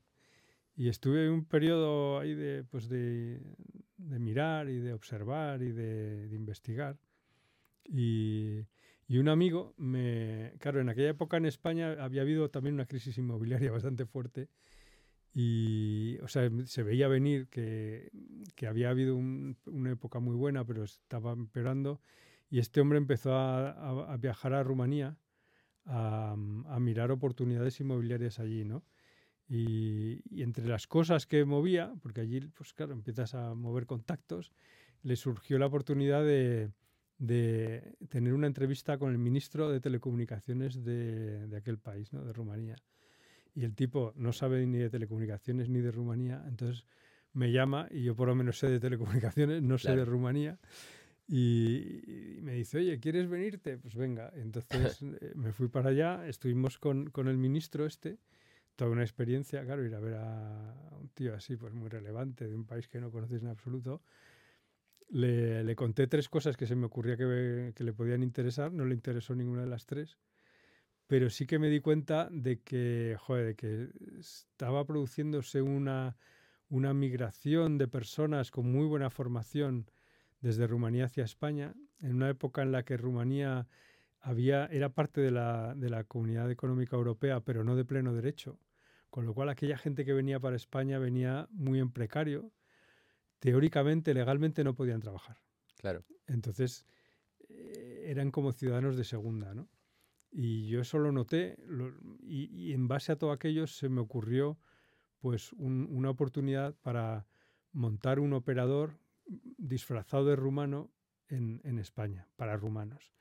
Porque esta gente pues no hablaba bien el idioma español, se vestían, ellos piensan que se vestían de otra forma, se movían de otra manera y como que les daba corte llamar por teléfono al call center de una operadora, entrar en un banco, todo esto como que o sea, les, no, sí, no necesitaban algo más informal. Necesitaban algo que se pareciera más, digamos, donde no se sintieran un, un, ciudadano diferente, ¿no? Entonces a mí se me ocurrió montar un operador, como te digo, de, de móvil, eh, pero como si fuera rumano, aunque era en España, pero como si fuera rumano. Y, y, y de hecho, un, un, un salto tecnológico que dimos fue poner un número español y un número rumano en la misma SIM. O sea, tú metías la SIM y había un número español y un número rumano que se identificaba uno u otro en función de dónde estabas y que era el mismo saldo, el mismo buzón de voz, el mismo call center, todo lo mismo, pero tenías dos números. Claro, pero hoy eso no es muy común tampoco. No, porque, ah, porque ah, entonces lo que había era, el roaming era muy caro. Claro. Entonces esta gente que estaba todo el tiempo llamando internacional, que era muy caro, y moviéndose a Rumanía, que era roaming muy caro, pues e, estos dos problemas yo se los resolvía. Claro, pero hoy, no, cuando hoy voy no. a Argentina tengo que poner mi SIM de Argentina, cuando estoy acá tengo que poner mi SIM de acá. Bueno, pues eso mismo, yo podría, lo que podría hacer es montar una SIM eh, española-argentina. Es tu oportunidad, es ahora. No, no, pero si estoy, claro, lo hemos analizado en muchos países. Estuvimos mirando, vamos, en, en Colombia, en Argentina mismo, en Chile, lo hemos mirado con Marruecos, con los polacos en el Reino Unido. O sea, es decir, sí, sí, por supuesto. Pero entonces, pero fíjate que el mensaje que, que estábamos dando, aparte de esta ventaja económica y, y, de, y de operativa, de experiencia de cliente, era también una bandera rumana. O sea, era una gente que venía buscando una vida mejor, una sociedad más abierta, más, más moderna que la que tenían en Rumanía, y se encontraban aquí con una bandera rumana. Esto era la gracia. Y, y, yo creo que esto es lo que nos dio el éxito. Claro, me imagino si fueras un español mudándote a, a Rumanía, también te sentirías muy claro, de visitante. Y a mí me ha pasado. Yo he ido docenas de veces a Rumanía y, y, oye, cuando ves una bandera española, joder. Vas, entras a un local a pedir una SIM card, te, te piden todos papeles, estás indocumentado. Claro. Todo está en rumano para vos, entonces. Exacto. Pues eso mismo y al revés. Y, y, y lo que lo que pasó, pues eso. El, el, tema, o sea, yo empecé con esto en el 2006 y estuve dos años buscando el dinero para montarlo. O sea, hice mi, mi plan de negocio, un estudio de mercado, etcétera. Y, y, ya prácticamente tiré la toalla. En el, en el, a finales del 7 eh, ya se había acabado la pasta. O sea, un poco eso, ¿no? Dice, joder, el mercado creo que está, pero no tengo la pasta. Sí. Entonces es momento de tirar la toalla y me fui a Rumanía a despedirme de los contactos que había hecho. Y, me, y, y el último contacto que, del que me despedía, pues era una empresa de telecomunicaciones rumana que solamente hacía fijo, no tenía nada móvil y que además todo era pospago, no prepago. Pero oye, me dijeron, oye, ¿cuándo te vas? Y tal. Pues les dije, mira, voy a, ya no lo voy a tirar esto para adelante. Y, me hicieron quedarme hasta el día siguiente, estuvimos debatiendo y, y bueno, pues hasta hoy. o sea, llegamos a un acuerdo por el cual ellos compraron un trozo mayoritario en, la empresa y arrancamos. Eh, esto ya era mediados del 8 y, y, lanzamos a finales del 8, prácticamente en enero del 9. Claro. Y ya fue, bueno, pues una historia de ciertos pivotajes y flexibilidad en términos de el canal, del de cómo traducimos el mensaje, de el montaje de todo esto, pero claro, ya con un socio industrial que tiene muchas de las piezas complejas de construir, pues ya, ya ellos las aportan a la sociedad. ¿no? Por ejemplo, la parte del call center, todo el software que hay que utilizar para, para gestionar el negocio y mm, el diseño de, digamos, de, de, la red. Entonces, todo eso, pues ellos lo aportaron. Y, o sea, yo mi experiencia es, es extraordinaria con un socio buenísimo, que es, es, es, difícil de conseguir un buen socio. Un socio industrial que por una parte pues tiene una forma de hacer distinta de la que yo tenía en mi cabeza, pero que llegamos a muchos acuerdos y yo creo que la relación funcionó muy bien. ¿no? Eh, ellos enviaron para acá una persona muy joven, muy inteligente, un tío que venía de finanzas y, y que entre los dos montamos esto. ¿no? Claro. Y, y, la verdad es que es una historia de súper éxito, claro, de la sea, cual yo me siento muy orgulloso, pero creo que ha habido un equipo muy bueno también ahí. Si, si salteamos al día de hoy, Digi es mucho más que un servicio sí, o sea, para rumanos en España. O sea, empezamos, estuvimos como seis años o cinco años, seis años eh, tratando básicamente a rumanos y también gente de otras nacionalidades que venían a España. Eh, y en un momento dado, claro, teníamos ya el 60% de mercado, 60 y pico, ya no podíamos conseguir mucho más. Entonces decidimos dar un salto, digamos, a, a, a un operador más estándar para usuarios clientes españoles, ¿no? Claro. Y, y, entonces ha habido como dos giros, un giro hacia españoles móvil y otro giro que hemos dado hace menos tiempo hacia servicios fijos también, ¿no? De fibra. O sea, están en todo. Ahora mismo somos un operador, digamos, como todo, como los demás. Sí. O sea, como Telefónica, Orange, Vodafone, o ese tipo de operador. Estamos construyendo nuestra propia red también al ritmo que podemos, ¿no? Pero, claro. o sea, somos una empresa inversora ahora mismo. ¿Y en penetración cómo están hoy? Bueno, yo creo que tenemos pues del orden de cuatro millones y pico de, de clientes, ¿no? Que ya es una, es, es una cuota bastante relevante en España. Con la fusión de Más Móvil con Orange, seguramente pues eh, vamos a ser el cuarto operador. Claro. Estarán, eh, o sea, Telefónica, Orange, Vodafone y detrás nosotros. Y ¿Eso es lo que hoy ocupa tu día? No, eso no ocupa mucho de mi día.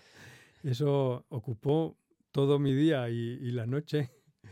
Pero bueno, yo hace unos años ya vendí mi participación.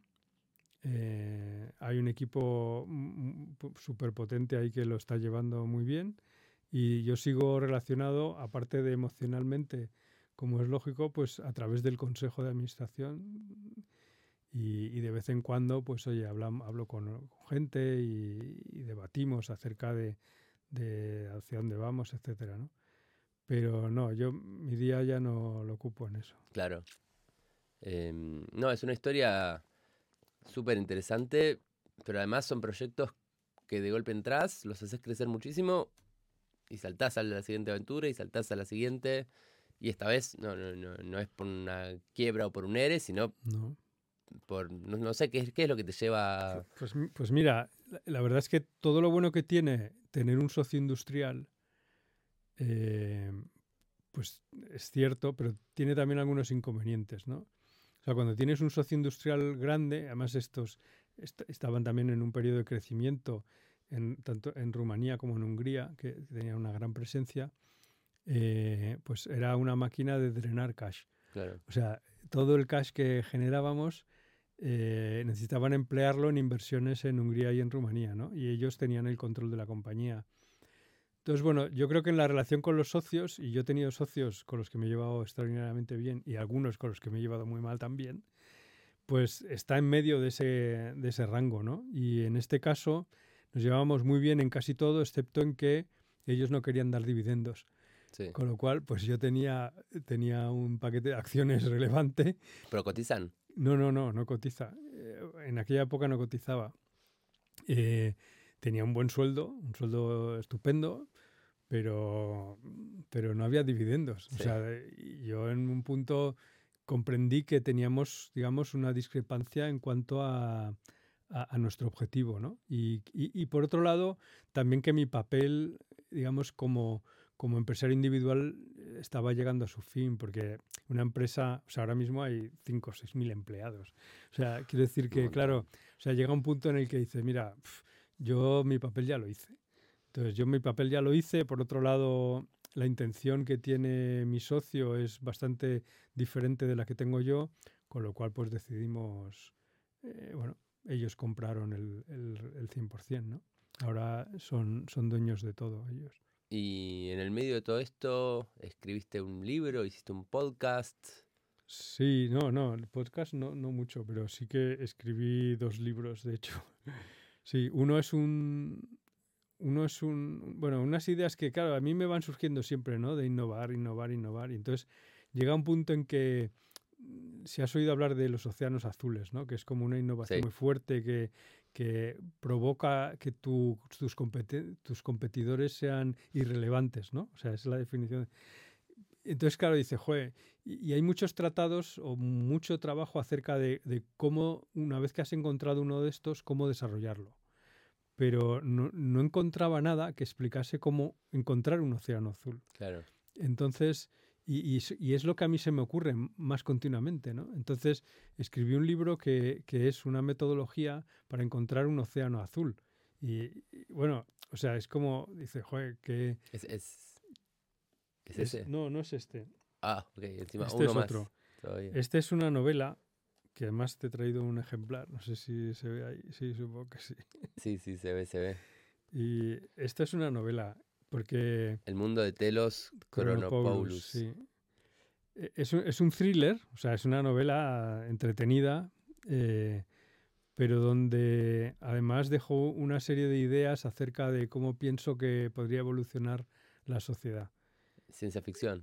Es ciencia ficción, pero, pero realmente la mayor parte de lo que ocurre ocurre en el tiempo actual. O sea, ocurre en cinco o seis días del año 21 pero sí que hay una especie de, visión utópica de hacia dónde podría dirigirse la sociedad. O sea, yo veo una serie de problemas hoy en la sociedad. O sea, por ejemplo, pues creo que los políticos tienen demasiada presencia en nuestras vidas, ¿no? Y, y, que no están al servicio de la gente, sino que están posiblemente al servicio de ellos como individuos. Veo que los impuestos están maltratados. Veo que, pues no sé, que las empresas digamos, hay accionistas que entran y salen siete veces al día. O sea, ahora soy accionista, ahora no, ahora sí, ahora no, ¿no? O sea, veo ciertas cosas que, que, quería explicar a la gente, que, oye, que puedo estar totalmente equivocado, pero tenía la, la, voluntad, la vocación de, de, explicarlo. Pero claro, escribirlo en un, en un podcast o, poner, o ponerlo en un e, en una post de LinkedIn, pues era un coñazo. Entonces dije, bueno, mira, voy a escribir una novela Claro. Eh, a ver si consigo que sea entretenida y mientras te la estás leyendo te estoy soltando las pildoritas estas, ¿no? Es que yo soy un fanático de la ciencia ficción. Sí. Em, y, muchas veces lo que escuchás, y justo vino un amigo que se llama Michelle Nieva, que justo acaba de escribir un libro de ciencia ficción y estuvo acá presentándolo. Em, y lo, lo que dicen en general es que no es ficción. Hay como mucho debate con el nombre mismo. Es ciencia directamente, porque está bien que la historia es ficticia, pero sirve para mostrar una visión de futuro en base a hoy, sirve para analizar el presente. No, no el futuro, ni, no, es Harry Potter, es otra cosa. Sí, estoy, estoy muy de acuerdo. De, hecho, vamos, bueno, alguna, algunas de las novelas, digamos, son más ficción en el sentido de, que describe aspectos tecnológicos, ¿no? Em, pero yo creo son que verosímiles a claro, son verosímiles, pero son tecnológicas. Lo que creo es que hay las que más repercusión o más impacto tienen en la sociedad son las que tú estás describiendo, que están explicando fórmulas de organización social o de relación entre las personas o de, cómo ponerse de acuerdo para hacer algo eh, en el futuro, pero que realmente lo que está es hablando del presente. ¿no? Y, mm, supongo que si escribiste este libro, también tuviste algunas influencias o, o novelas para recomendar al que está escuchando, que digas, estas me marcaron, estas me gustan. No, yo creo que... Te mandaste. en la parte de esta de ciencia ficción creo que he, leído mucho, pero he leído muchas también de, de entretenimiento puro, o sea, thrillers de estos que de, de, de novelas negras y tal. Y esto, la verdad es que para mí eh, es más un esparcimiento, ¿no? Claro. Y, y- pero, pero es difícil no encontrar cosas en una novela, sobre todo si es buena, ¿no? ¿Y cuál Mm. recomendás? Yo la mía, pero... no, hay, hay muchos escritores de ahora. Yo, yo qué sé, pues Lorenzo Silva, por ejemplo, pues a mí me, me encanta, me lo paso fenomenal con, con él. Pero yo qué sé, Eduardo Mendoza, pues me, me río muchísimo. Y no, hay- yo creo que hay, hay muchísima literatura interesante. Muy loco, igual escribir un libro es un trabajo. Eh, ¿O te salió muy natural? No, este eh, me salió yo creo bastante rápido. El, el otro me costó más. El otro estuve tres años trabajando en él y a ratos, ¿no? Pero este, además, como teníamos la pandemia encima, esto, esto lo escribí a principios del 21. Sí. Y, y, bueno, sí, salió muy rápido. ¿eh? En un par de meses ya, Increíble. ya estaba todo el, el núcleo escrito, sí. A mí lo, lo que me pasa es que cuando pienso en escribir un libro, que lo pensé un montón de veces, el problema es la primera página. Ah, bueno, que claro, lo que, quizá lo que tienes que hacer es empezar por otro sitio. Sí, y luego escribir. Yo, yo le he dado vuelta a ciertos capítulos. Te Sí. digo por si te sirve. Mirá, Eh, no escribí las primeras páginas, las primeras. claro. Eh, además, dicen que las cinco o seis primeras páginas condicionan al lector. Y, y yo creo que es mejor, vamos, tampoco tengo mucha experiencia, pero creo que es mejor escribirlas a, mitad o, a- o hacia el final de- de lo que estás escribiendo. ¿Y recomendás la experiencia? ¿Cómo, cómo fue publicar el libro? Bueno, esto es una autopublicación, ¿no? O sea, no, no, no quise hablar con ninguna editorial. mm, tampoco es una inversión enorme económicamente la que hay que hacer. Y, y a cambio, pues tienes el control completo de, de lo que quieres hacer con el asunto, ¿no? Eh, es un esfuerzo, yo creo, más de, pues eso, in- intelectual y, y de, y de tiempo que económico. Y, pero a mí, a mí me ha encantado la experiencia. Claro. Y de hecho, es que a la gente le está gustando, con lo cual pues estoy doblemente contento, ¿no? Primero satisfecho porque, porque he terminado algo que, que no es tan fácil, pero luego es que, oye, a la gente le divierte, con lo cual pues me encanta. Bueno, y la, la pregunta del millón, que ya hicimos varios amagues. ¿En qué andás ahora? ¿Qué pensás para el Mm. futuro? Ya dijiste varias veces que ves un montón de oportunidades por todos Sí, lados. Veo, veo muchísimas. veo muchísimas. Lo que, o sea, por un lado, lo que no quiero tampoco es dispersarme, ¿no? Entonces, eh, o sea, veo oportunidades y ahora estoy siguiendo un camino un poco diferente de, de unirme con gente joven que tiene ganas de, de empujar, ¿no? Y, y digamos que yo aporto una serie de cosas, pero esa gestión del día a día la lleva otro, ¿no? Y, y entonces estoy metido, por ejemplo, en el mundo de la náutica de recreo, donde estamos montando ahí un, un- un buen tinglado muy interesante. Y, y el CEO, pues es un, un hombre inteligente, con mucha energía y bastante más joven que yo. Y, y luego, bueno, pues eh, lo que veo, aparte de esto, estoy metido en algunas otras cosas, pero veo como varias tecnologías tan disruptivas como fue Internet en, en su momento. Y, y creo que todos deberíamos estar mirándolo. O sea, y no son IoT, y, porque IoT es automatizar cosas, o Big Data, pues es más de lo mismo, más computación. Pero claro, mm, las experiencias inmersivas es algo completamente nuevo que creo que puede cambiar muchísimas cosas, ¿no? Incluso el concepto que nosotros los humanos tenemos acerca de nuestro propio cuerpo, ¿no? Mm, O sea, ¿yo para qué necesito un cuerpo si puedo estar viviendo en el metaverso este tal, ¿no?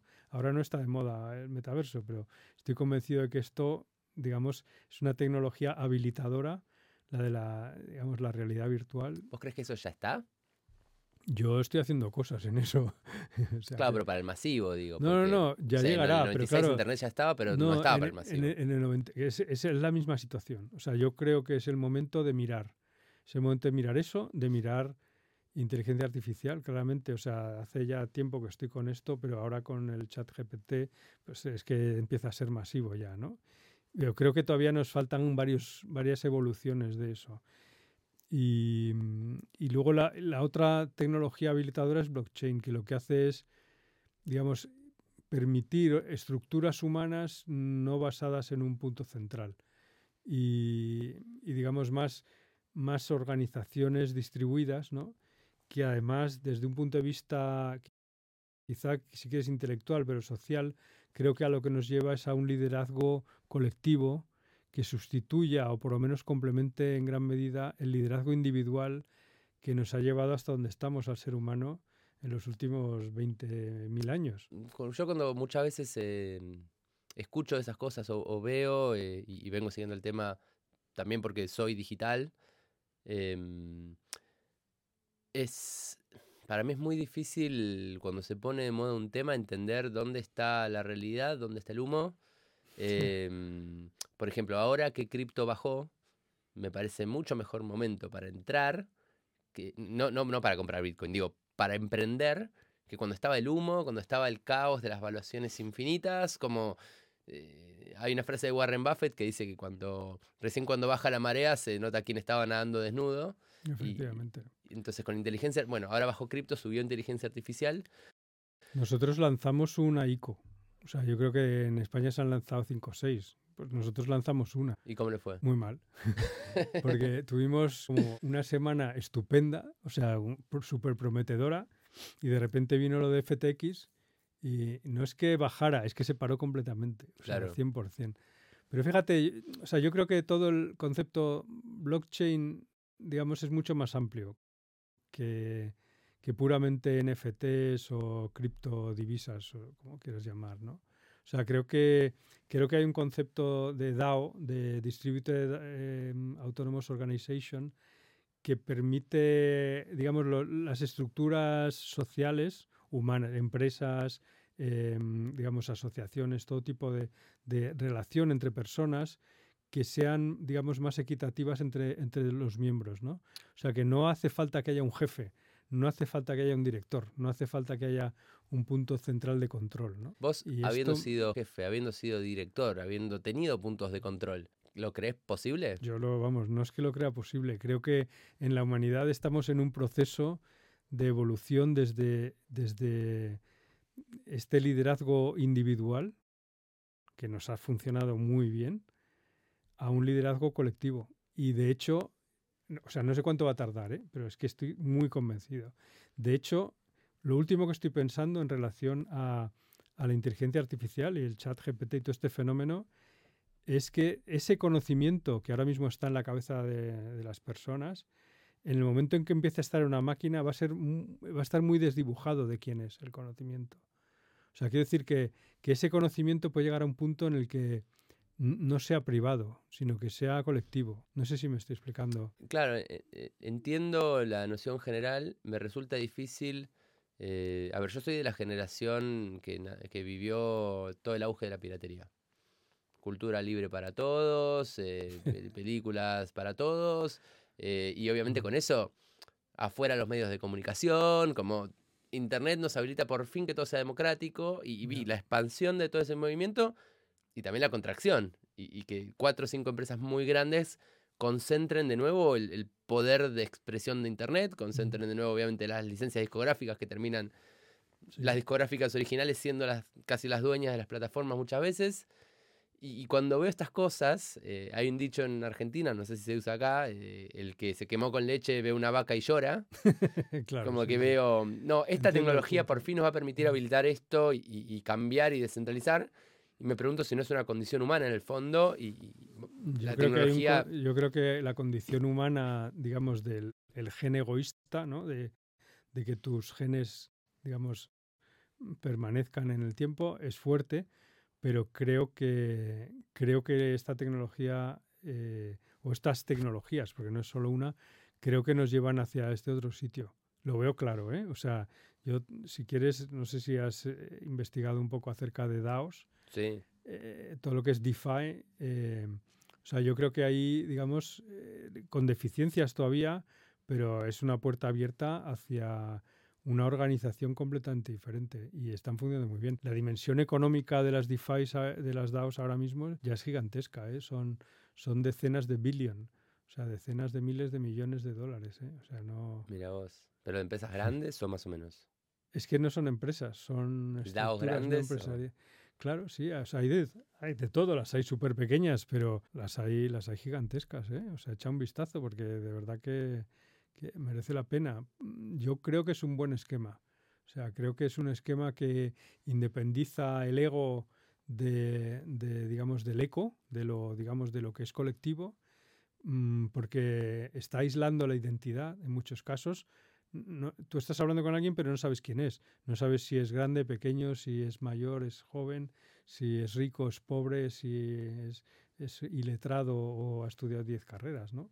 Yo creo que eso enriquece y facilita, digamos, este efecto de eco en lugar de reemplazando al efecto ego, que no es algo que va a ocurrir en 10 años, ¿eh? Vamos, también te lo digo, no creo que ocurra en 10 años, pero sí creo que es una macro tendencia que cada vez vamos a ver más. Entonces, veo que aburrido no estás. Tenés una cantidad de Mm, no. proyectos Aburrido no. y, y después de armar todos los que armaste, seguís todavía pensando mil distintos. Eh, la verdad está buenísimo. Siento que te despertás fácil en términos de. O no, soy esa persona que se levantan de la cama. Sí, sí, con muchísima energía, vamos. Eh, haces mil cosas. Estás en mil proyectos. Y además estás en, en, en EO. ¿Por qué le, Mm. le dedicas tiempo a la organización? ¿Por qué te metiste en Ah, esto? mm. Eh, Bueno, primero porque cuando, cuando empecé con, con EO tenía más tiempo. Eh, pero, pero sobre todo porque, o sea, yo siempre me he sentido, digamos, solo o con dificultades para compartir lo que estaba sintiendo en cada momento siendo empresario, ¿eh? siendo emprendedor. Y, entonces descubrí EO y una organización con tanta gente que, que digamos que todos estamos pasando por las mismas fases, ¿no? Pues me pareció que era interesante, me acerqué a la organización y, y bueno, pues me dijeron, oye, pues vente. Y la verdad es que lo que yo estaba buscando era un sitio donde, donde poder compartir. O sea, donde, digamos, cosas que no le cuento a mi mujer porque se acojona. cosas que no le cuento, pues yo que sé, a mis socios porque... hay conflicto de intereses, en definitiva. Posiblemente.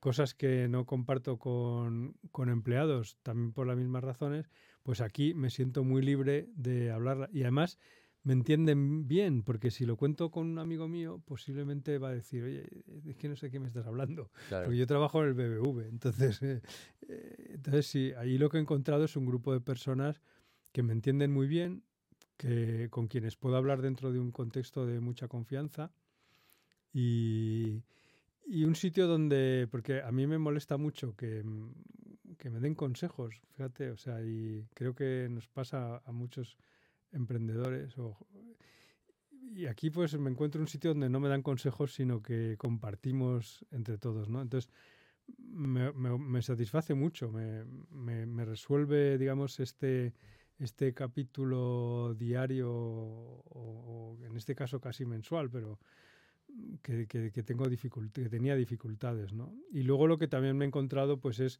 fuera del, del foro propiamente, pues gente con un espíritu brutal, con mucha energía y con la que es muy fácil entenderme, ¿no? O sea, tanto dentro del capítulo nuestro de Madrid como cuando he ido a temas internacionales, es que es una chispa casi inmediata, ¿no? Claro. Y, y eso, por un lado, es, es energía y por el otro lado, digamos, como, como una satisfacción de, de no estar solo, ¿no? Porque en el fondo yo creo que los empresarios o los emprendedores nos tratan como bichos raros en el resto de la sociedad.